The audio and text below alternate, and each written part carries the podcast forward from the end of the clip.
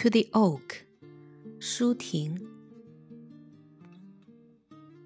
If I love you, I will never be a clean trumpet creeper, using your high boughs to show off my height.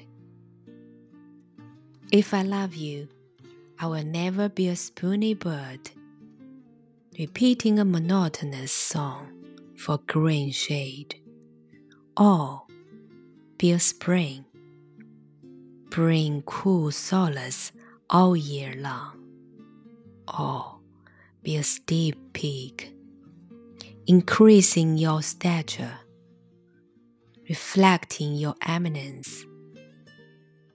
Even the sunlight, even the spring rain, no, all these are not enough.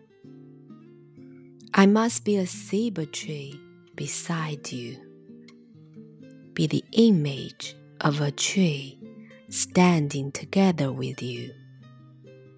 Our roots entwined underground, our leaves touching in the clouds. With each gust of wind, we greet each other. But nobody can understand our words. You have your copper branches and iron trunk. Like knives, like swords, like halberds too. I'll have my crimson flowers, like heavy sighs and valiant torches. We'll share cold spells, storms, and thunder. We'll share mists, hazes, and rainbows. Seemingly always apart, but also forever interdependent. Only this can be great love. The loyalty is here. Love.